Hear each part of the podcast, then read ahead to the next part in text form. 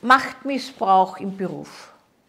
Der Spiegel hat Aufsehen erregt mit einem Thema, was er so benannt hat, Machtmissbrauch im Beruf, wenn Chefs ihre Untergebenen missbrauchen, so nach dem Motto Vögeln, fördern, feuern. Das trifft als Opfer weit mehr Frauen. Einzelfall kommt es auch bei Männern als Opfer vor.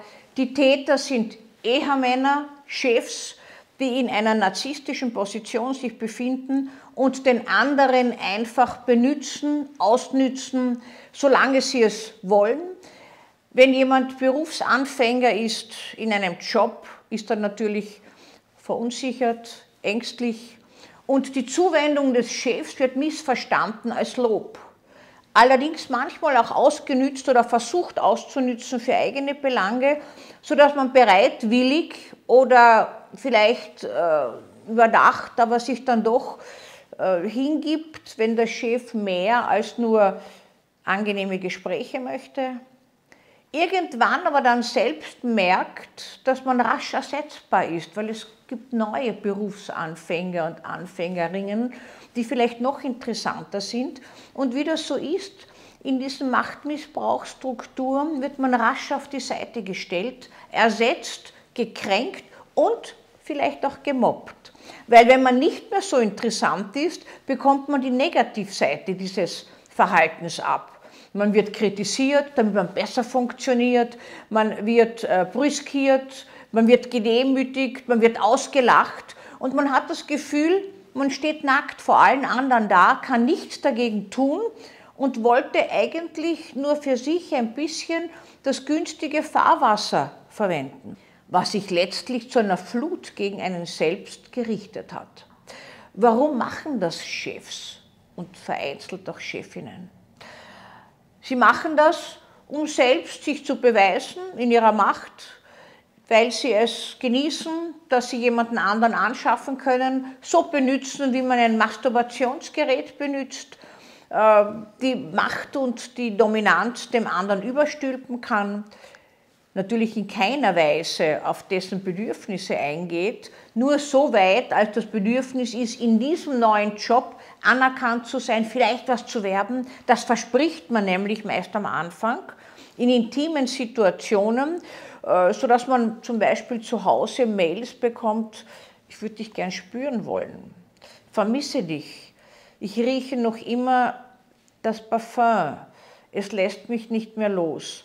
Ich erzähle Sie ein bisschen als Ärztin, ohne Verletzung der Schweigepflicht, was ich so höre von meinen Patientinnen. Und nachdem das auch medial so ein Thema geworden ist, möchte ich ein bisschen Ihren Blick dafür schärfen. Das heißt, diese meist jungen Berufsanfängerinnen werden geködert mit ihrer Unsicherheit und ausschließlich benutzt für eigene Bedürfnisse der Chefs in so einem Fall.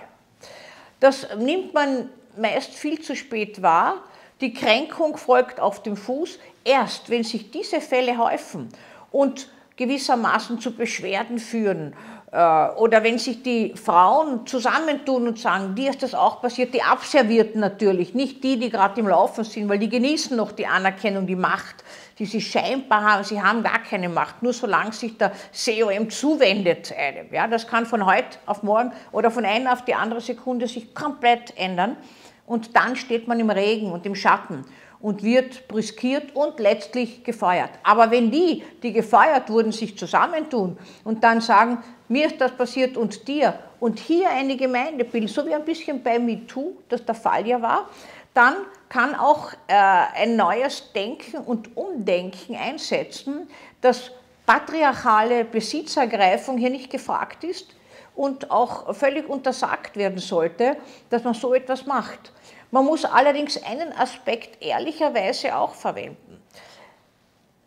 Dass sowas passiert, dazu gehören auch zwei. Einer, der missbraucht und einer, der sich missbrauchen lässt, aus welchen Gründen auch immer. Manche dieser Frauen verlieben sich auch in ihre Chefs. Das ist das Fatalste, was überhaupt passieren kann, weil diese Liebe äh, hält vielleicht ganz kurz und stößt also meistens nicht auf Gegenliebe, sondern das Feuer der Leidenschaft und der Begierde äh, erlischt rasch. Und man kann sicher sein, man bleibt mit der Asche über und steigt nicht wie der Phönix aus der Asche heraus und sagt, hier bin ich, ich habe so viel gelernt und so viel genossen dabei. Meistens hat man Schrammen und begibt sich dann in Therapie.